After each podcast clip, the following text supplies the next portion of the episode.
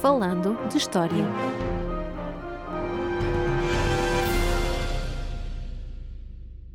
Olá a todos, bem-vindos ao podcast Falando de História. Eu sou Roger Lito Jesus e comigo está, como sempre, o meu colega e amigo Paulo M. Dias. Olá! O episódio de hoje debruça sobre a Ordem do Templo, uma ordem religiosa ou militar fundada no século XII e que, ao longo do tempo, tem sido associado enfim, a vários mitos e conspirações. E por isso começamos com a pergunta que todos querem saber. Paulo, existiu um tesouro dos Templários? Claro que não, que disparate! E pronto, é tudo por hoje. Muito obrigado. Pronto, pronto, estávamos a brincar, obviamente. Claro que não começamos por aqui, apesar de lá chegarmos no fim, mas para falar da Ordem do Templo, de uma forma séria, obviamente, e historiográfica, temos primeiro de perceber o que é uma ordem militar. E por isso, Paulo, é a primeira pergunta que eu te faço. O que é uma ordem militar? Bom, e agora de facto a sério, eh, as ordens militares foram, durante os séculos finais da Idade Média, instituições muito particulares, eh, na medida em que combinaram os valores do monarquismo cristão com os princípios da cavalaria nobre. Os membros fundadores destas ordens eram sobretudo cavaleiros, portanto homens que faziam da guerra o seu modo de vida, daí ser uhum. bastante normal que as várias ordens tenham tido desde o início um, cariz marcadamente militar. Tornaram-se, aliás, exímias em tudo o que diz respeito à arte da guerra medieval, particularmente à construção e fortificação de castelos. A estes ideais guerreiros acabaram por juntar e por querer juntar elementos inspirados pelas ordens religiosas, como a contemplação espiritual e os votos de pobreza e de castidade, por exemplo. Além disso, e tal como outras instituições de cariz religioso, as ordens militares tinham uma regra fundacional, ou seja, um conjunto de diretrizes que todos os membros uh, deveriam seguir. A figura do freire cavaleiro, ou o monge cavaleiro, como se chamava, surge nesta altura como o exemplo máximo desta interligação dos valores religiosos e militares, desta nova forma de cavalaria que afinal tinha por base um forte elemento espiritual. Qual foi então o contexto, o motivo, a razão? Porquê é que estas ordens militares acabam por surgir? Estas ordens acabam por surgir no, início do século XII em Jerusalém, a cidade mais importante daquela que era então conhecida como a Terra Santa, não é? Eh, e que hoje corresponde a territórios diversos que fazem parte de países como Israel, Palestina, Líbano e Síria. Convém lembrar que Jerusalém tinha sido conquistada em 1099, no, no seio da Primeira Cruzada, convocada pelo Papa Urbano II uh, em 1095. Este, claro, também é um tema interessante interessante e sem dúvida voltaremos a ele no futuro, mas para já importa reter que a Primeira Cruzada acabou por dar origem aos chamados Estados Latinos, Estados esses que controlaram parte da Terra Santa até finais do século XIII. Portanto, foi no contexto de formação e consolidação político-militar destes vários potentados, eh, sempre ameaçados por seus vizinhos islâmicos, claro está, que surgiram as ordens militares. E, neste caso, a primeira a ser criada foi a Ordem dos Cavaleiros do Hospital de São João de Jerusalém, mais conhecida como Ordem do Hospital. Como, aliás, o nome indica, a Ordem tinha por missão a prestação de cuidados de saúde aos peregrinos, peregrinos que fizessem, claro, a longa viagem entre a Europa Ocidental e a Terra Santa. Nesse sentido, os primeiros hospitalários geriam um albergue e uma enfermaria em Jerusalém. E esta ordem acabou por ser reconhecida pelo Papa Pascoal II em 1113, apesar de já terem começado as operações na Terra Santa alguns anos antes, embora não seja possível precisar exatamente quando. E é, portanto, aí também que acabam por aparecer os Templários. Sim, por essa, por essa mesma altura, um grupo de cavaleiros franceses, liderado por Hugo de Payan e Godofredo de Saint-Omer,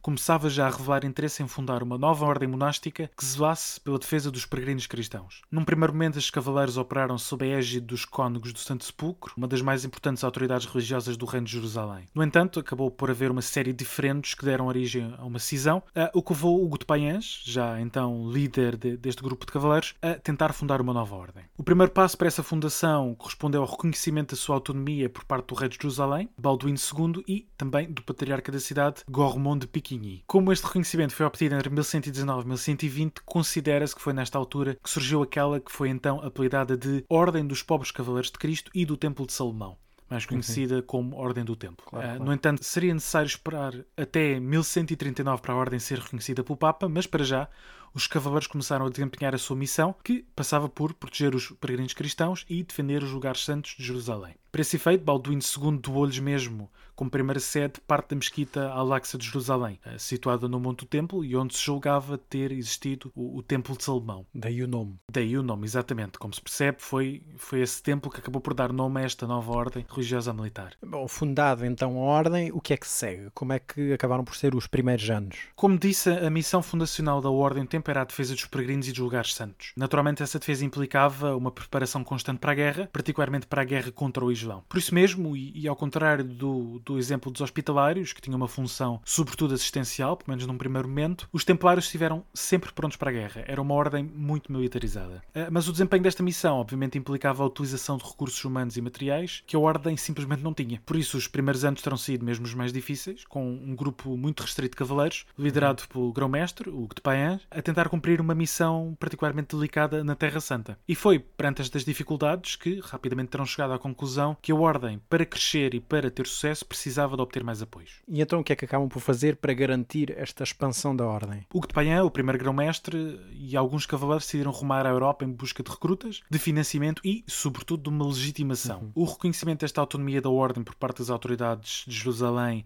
tinha sido um passo importante, foi uma primeira vitória, mas como queriam fundar uma ordem monástica, ainda que militarizada, claro, era necessário ter uma regra, ou seja, uns estatutos que regessem e garantissem o seu bom funcionamento. Além disso, e tal como já tinha acontecido com os hospitalários, os templários precisavam de ter o seu estatuto como ordem monástica reconhecido pela suprema autoridade religiosa do mundo cristão, o Papa. Uh, nunca é demais lembrar o importantíssimo papel que o papado desempenhou a vários níveis, não é? Neste período, e para isso basta lembrar que o Estatuto de Portugal, enquanto reino independente de Leão, apenas foi reconhecido em 1179, por intermédio da conhecida bula Manifestis Probatum, cerca de 40 anos depois de Dom Afonso Henriques ter começado a intitular rei. É então esse o primeiro passo, o reconhecimento papal. Exato, e portanto era, era bastante urgente obtê-lo. Para isso, o de Payans e, e alguns cavaleiros rumaram a França, de onde aliás a maior parte era originária, e percorreram esse reino, bem como a Flandres e a Inglaterra, entre 1127 e 1129. A julgar pelo crescimento da ordem ao longo das décadas seguintes, este périplo europeu foi bem sucedido. Desde logo encontraram um apoiante de peso na figura de Bernardo de Claraval, abade da abadia do mesmo nome, uhum. e uma das mais importantes figuras do século XII europeu e, também, futuro santo. Ao que tudo indica, o rei Balduíno II de Jerusalém teria contactado Bernardo no sentido de o convencer a escrever uma regra para os templários. A primeira tentativa de contacto não terá sido muito bem sucedida, sendo possível que a viagem de Hugo de Payan à França tenha também sido motivada pela necessidade de contactar diretamente aquele abade. E a relação estabelecida nessa altura acabou mesmo por dar frutos, já que a regra do templo foi delineada pela primeira vez, ah, sendo a sua autoria atribuída ao trabalho conjunto de Bernardo de Coraval e Hugo de Payan.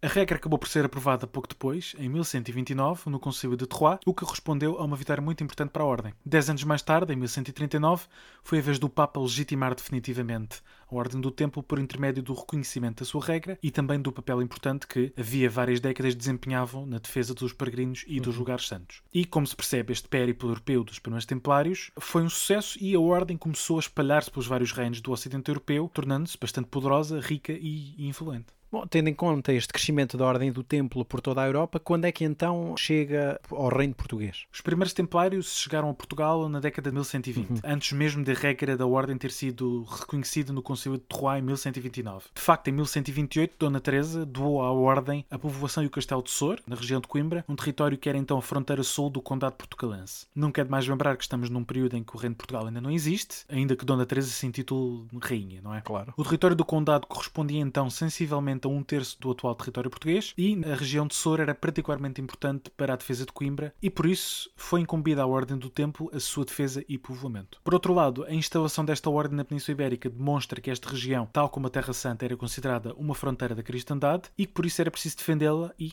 quando possível, conquistar territórios ao inimigo islâmico. Não foi por acaso que ao longo das décadas seguintes foram surgindo uhum. ordens militares ibéricas, concretamente as ordens de Santiago, Alcântara e Calatrava. Refira-se ainda a título de curiosidade que a Ordem de Avis surgiu em Portugal primeiro em Évora, portanto tinha o nome de Os Freiros de Évora, e surgiu como um ramo da Ordem de Calatrava, estabelecida em Leão, mas que rapidamente conseguiu obter autonomia. Uhum. Mas voltando à Ordem do Tempo, não sabemos ao certo as razões que levaram Dona Teresa a doar Sor, sobretudo num período em que a Ordem ainda não era particularmente famosa nem poderosa. No entanto, é possível que esta doação tenha sido o culminar do processo de instalação dos Templários em Portugal, processo que terá começado uh, anos antes, em 1122, por intermédio da compra de algumas propriedades uh, em torno de Braga. A instalação daquela cidade correspondia, na prática, à aproximação da sua mais importante figura, o arcebispo, e é possível que a Ordem tenha procurado cair nas boas graças do arcebispo de Braga para que aquele usasse em seu favor poder e influência de que desfrutava não só no seio do condado portugalense, mas também junto a Santa Sé. Uhum. Independentemente da lógica por trás desta doação, uh, o facto é que a mesma acabou por ser confirmada no ano seguinte, em 1129, portanto, por Dom Afonso Henriques, que, entretanto, tomara as rédeas do poder e afastar de cena a mãe, Dona Teresa. Bom, então depois desta instalação a partir da década de 1120, qual é então o real papel da Ordem do Templo um, em Portugal e, sobretudo, na construção do reino para sul? Como é sabido, o reinado de Dom Afonso Henriques constituiu, pelo menos nas suas primeiras décadas, um período de expansão territorial assinalável, eh, registando-se, por exemplo, as conquistas de Santarém em Lisboa em 1147 e Évora em 1165. Ao longo dos reinados seguintes, prosseguiu, com avanço e recusa, é claro, o processo conhecido como Reconquista, ainda que este termo seja cada vez menos consensual. Claro, claro. Essencialmente, este termo refere-se ao avanço rumo ao sul dos reinos cristãos do norte da Península Ibérica, num processo conquistador que tinha por objetivo derradeiro a conquista de todo o território controlado por muçulmanos, mas que já cristão, daí ser apelidado de Reconquista, Reconquista do território que tinha sido cristão, apesar de hoje sabermos que a realidade não era assim tão a preto e branco. Uhum. Foi nesta Península Ibérica, onde a guerra entre cristianismo e islão era corrente, que as ordens militares acabaram por se instalar e onde viriam a desempenhar papéis destacados. Sabemos que os contingentes armados da Ordem do Templo auxiliaram Dom Afonso Henriques na conquista de Santarém e também é possível que tenham estado na conquista de Lisboa nesse mesmo ano de 1147 uhum. e participaram noutras campanhas ao longo dos séculos seguintes. No final desse mesmo século, já depois da morte de Dom Afonso Henriques e por ocasião de uma investida almohada que conquistou todo o território a sul do Tejo, com exceção de Évora, Tomar acabou cercada por um exército almohada e, nesse cerco, os, os templários desempenharam um papel bastante significativo. E refere-se também que, em 1217, a, a intervenção do contingente templário, liderado pelo mestre de então, Dom Pedro Alvites, foi essencial para garantir a vitória dos portugueses e dos cruzados na Batalha da Ribeira de Sitimos, nas imediações de Alcácer do Sal, que permitiu, aliás, a conquista daquela vila. Por outro lado, para tornar esta expansão territorial efetiva, era preciso garantir o povoamento e a defesa dos territórios recém-conquistados. Uh, e também aqui as ordens militares vão desempenhar papéis significativos, guarnecendo fronteiras uh, mais sensíveis. Ah, como vimos, os templários começaram por instalar-se em Sor, que era então uma região de fronteira, e esta tendência vai manter-se. Em 1159, a coroa doou à Ordem do Templo o castelo e as terras de Ceras, num território que se estendia ao longo do rio Zézer, mas como aquele castelo se encontrava em ruínas, a Ordem, que era então tutelada pelo mestre Gualdim Pais, de resto uma figura bastante famosa, uhum. decidiu construir um castelo em Tomar e que acabaria por se tornar mais tarde a sede da Ordem. Ah, as obras em Tomar foram iniciadas em 1160 e o castelo tornou-se muito rapidamente um exemplo do que de mais moderno havia na arquitetura militar do século XII. As ordens militares eram, afinal de contas, especialistas nesta área. Uhum. E o próprio Guardim Pais tinha visitado a Terra Santa alguns anos antes e, portanto, trouxe de lá algumas ideias inovadoras. E nos anos seguintes sucedem-se novas doações e construções de castelos, como a Almorol, também bastante célebre, uhum. construída em 1171, e também os castelos de Monsanto, Pombal, Penas Roias, entre outros, que foram sendo doados. Claro, estes castelos e terras juntavam-se outras propriedades, direitos, doações feitas, tanto pela coroa como por privados. Ao longo dos séculos XII 12 e 13, a influência e o poder da ordem, ah, como se percebe, cresceu consideravelmente em Portugal, em semelhança, aliás, ao que se passava no resto da Europa. Tendo em conta todo este poder e esta influência que acabas de mencionar, então, de facto, porquê é que a ordem acabou por ser extinta no século XIV? Para perceber este processo de dissolução da ordem, é, é, é necessário compreender o contexto mais vasto da época. Em 1291, Acre, a última cidade cristã chamada Terra Santa, foi tomada pelos mamelucos do Egito. Isto colocou um ponto final ao que tinham sido os Estados latinos, que já referi, e que tinham sido formados nos séculos uh, eh, 11 e 12. A própria cidade de Jerusalém tinha sido perdida décadas antes e, e tudo isto gerou ondas de consternação um pouco por toda a Europa cristã. Durante muito tempo, vários líderes europeus, com destaque para o Papa, é claro, procuraram organizar novas cruzadas para retomar o que tinha sido perdido. Na maior parte dos casos, estas cruzadas não saíram do papel, porque a perda da Terra Santa acabou mesmo por ser definitiva. Uhum. Para as ordens militares, o fim dos Estados latinos gerou uma série de problemas. Tinham, basicamente, perdido a sua razão de ser pelo menos no que dizia respeito ao Próximo Oriente. Não tinham sido capazes de proteger os lugares santos, era uma das grandes acusações que lhes era feita, mas as várias ordens acabaram por seguir rumos bastante diferentes. A Ordem do Hospital adaptou-se bem, estabeleceu a sua sede em várias ilhas mediterrânicas, primeiro no Chipre, depois em Rhodes e, já no século XVI, em Malta, e a partir destas várias ilhas foi movendo uma guerra de curso constante às embarcações islâmicas. A Ordem dos Cavaleiros Teutónicos há muito que já tinha mudado o seu foco da Terra Santa para o leste europeu, onde criaram um autêntico Estado independente em regiões que hoje correspondem ao norte da Polónia e aos países bálticos. E aqui, na, na Península Ibérica, ordens como Santiago e Calatrava conseguiram manter o seu propósito fundacional inalterado, já que a presença islâmica em território peninsular se prolongou claro. até ao final do século XV. Até à conquista de Granada em 1492. Exatamente. Bom, e no meio disto tudo, o que é que acaba por acontecer então à Ordem do Templo? A Ordem do Templo acaba por não se conseguir adaptar tão bem às circunstâncias como outras ordens e torna-se um pouco vítima do seu próprio sucesso. Como disse, a Ordem do Templo era rica, era poderosa, detinha vastos domínios territoriais espalhados por toda toda a Europa, tinha ao seu serviço um número considerável de cavaleiros experimentados e peritos na arte da guerra, e além disto eram ricos o suficiente para ser banqueiros de reis e de pessoas poderosas. Não admira, portanto, que alguns monarcas se tenham sentido ameaçados. Este poder, de facto, dentro das suas próprias fronteiras, podia fazer-lhes sombra, não era? Uhum. Sempre uma preocupação dos reis. E tudo isto era mais perigoso numa altura em que a Ordem não parecia ter um propósito. Não parecia ter um propósito e não demonstrava particular interesse em retomar as cruzadas. Claro. Os acontecimentos acabam por precipitar-se a partir de 1306. Nesse ano, o Papa Clemente V tentou unir as ordens do Templo e do Hospital, uh, não só para conjugar os seus esforços e preparar uma futura cruzada, mas também algo muito moderno para reduzir custos, não é?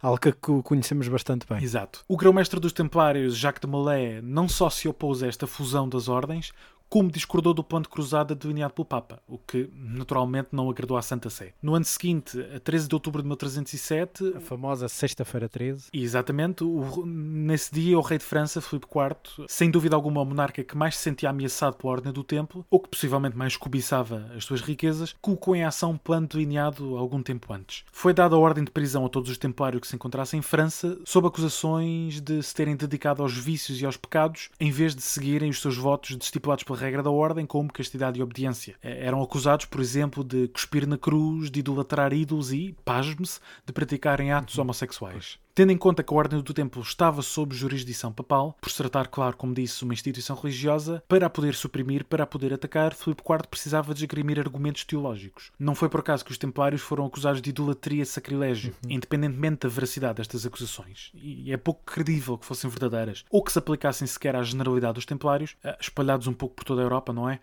Os argumentos esgrimidos pelo rei de França acabaram por servir para obrigar o Papa a, a, agir. A agir no sentido de condenar, portanto, a ordem do templo. Exatamente.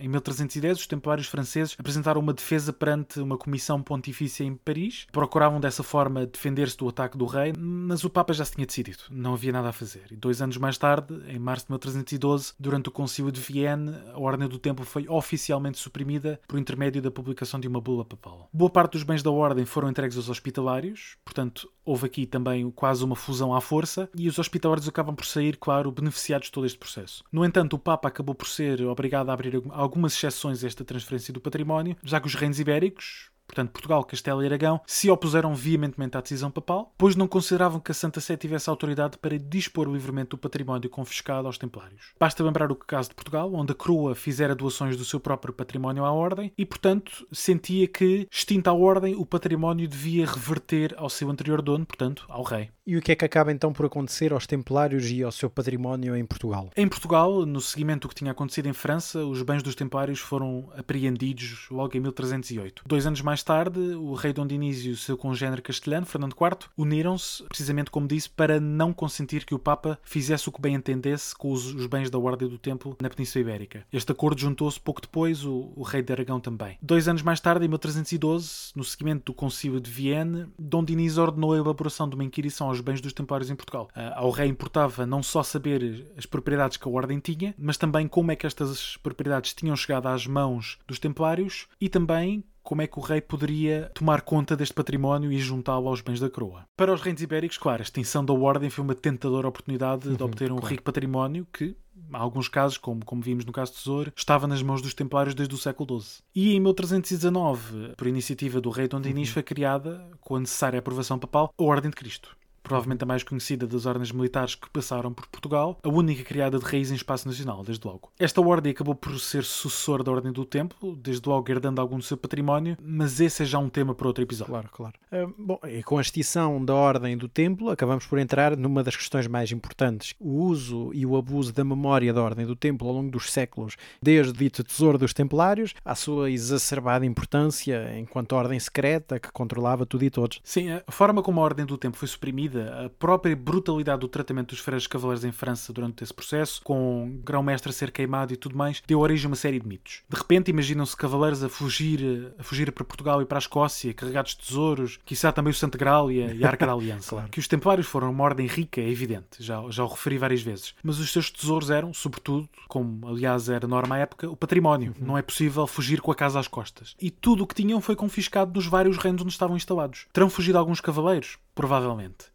esconderam um grande tesouro noutro reino europeu ou mesmo na América do Norte, como alguns defendem? Evidentemente que não. Ao acreditar piamente nas alegações feitas por Filipe IV de que os templários cuspiam na cruz e, e praticavam atos A, B e C, estamos, no fundo, a ignorar que a propaganda e as notícias falsas não são uma invenção moderna. Sempre existiram. Claro. E, e, neste caso deram origens a ideias recambulescas sobre rituais secretos e esotéricos, próprios das sociedades secretas fundadas nos séculos XVIII e XIX, mas não no período medieval, são puros anacronismos. Até a ideia mítica de Salomão, enfim, que desde a antiguidade era conhecido pelo seu vasto tesouro e, portanto, como eles eram os próprios cavaleiros do Templo de Salomão, daí essa ligação, não é? Há, enfim, há todo um conjunto de ideias falsas, fake news, se a gente lhe quiser chamar, ou neste caso, fake factos históricos, completamente inventados e que não têm qualquer sustento do ponto de vista documental. Exatamente. Tudo o que é conspiração parece que vai um pouco desaguar à ordem do templo. Estas ideias do tesouro acabam por ganhar uma vida própria o que por si só é assustador. E subitamente há séries que, que passaram na televisão nacional bastante uhum. recentemente,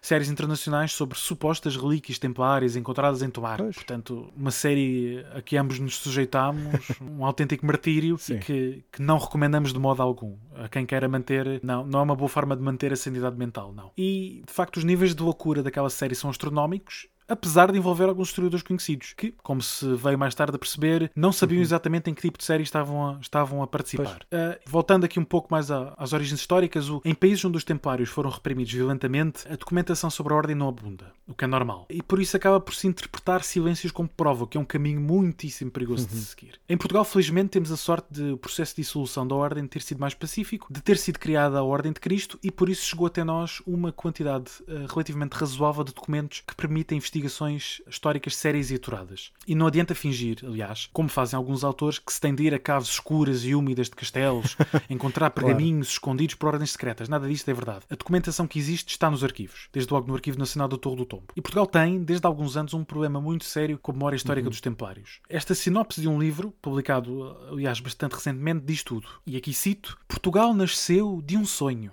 e com ele se cumpriu a missão templária de construir um país divino e escolhido para se erguer um império universal, cristão e fraterno. Claro. Fim de citação. Quer dizer, aqui está tudo, não é? É uma salada russa de falsidades sobre Portugal, sobre os Templários e sobre muita coisa. Atribui-se à Ordem do Tempo um papel decisivo na fundação do reino, o que não é verdade, como sabemos. Por outro lado, tenta-se fazer de Portugal um país divino, claro. seja lá o que isso for. E por fim, adiciona-se aqui uma bela pitada de louvores ao Império, fazendo lembrar aqui os mitos do português como bom colonizador, o povo dos brandos costumes e tudo mais. Uhum. E diga-se desde já que quem acreditar que Portugal é o país dos brandos costumes, presta atenção ao século XIX e vai ver um cenário bastante diferente, guerras civis constantes e disputas políticas bastante acesas. Que deixaremos depois, obviamente, para outro episódio. E isto tudo, obviamente, se liga também, enfim, àquelas ligações místicas eh, dos templários transformados em Ordem de Cristo, o papel da Ordem de Cristo nos descobrimentos geográficos do século XV e como isso é tudo herdeiro, lá está, ainda da Ordem do Templo, enfim, há, há aqui uma série de questões, todas elas encadeadas, porque quem entra pela toca do coelho, como se costuma dizer, vai ter a sítios completamente... É um, uh, é um mundo sem fim. É, é, um mundo sem fim, sim. E, e para finalizar, quero só deixar uma pequena advertência. É relativamente fácil distinguir livros sérios com fundamentação e investigação histórica de devaneios fantasiosos. Livros que tenham títulos como História Secreta dos Templários, Tesouro dos Templários,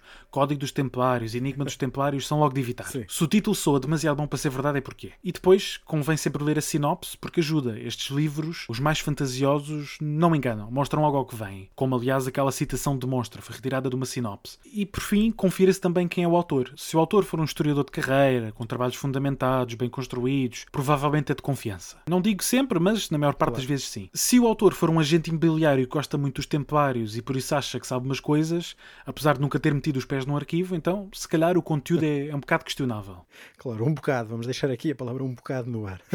uh, pronto. Dito isto tudo, quais são então duas sugestões de leitura para quem queira realmente aprender de forma rigorosa esta história uh, dos Templários? Deixando conspirações e esoterismos completamente de parte, vou sugerir aqui um livro publicado recentemente de Paulo Pinto Costa, Templários em Portugal, Homens de Religião e Guerra, publicado pelo manuscrito em 2019, e também uma tese de doutoramento de 2009, disponível online, e o link encontra-se em baixo, de Maria Cristina Riberto Sousa Fernandes, A Ordem do Templo em Portugal, das origens à extinção. Ambas oferecem uma panorâmica sobre a Ordem do Templo na Europa, da fundação à extinção, e depois focam-se uhum. em Portugal e o papel que a Ordem desempenhou em território ibérico.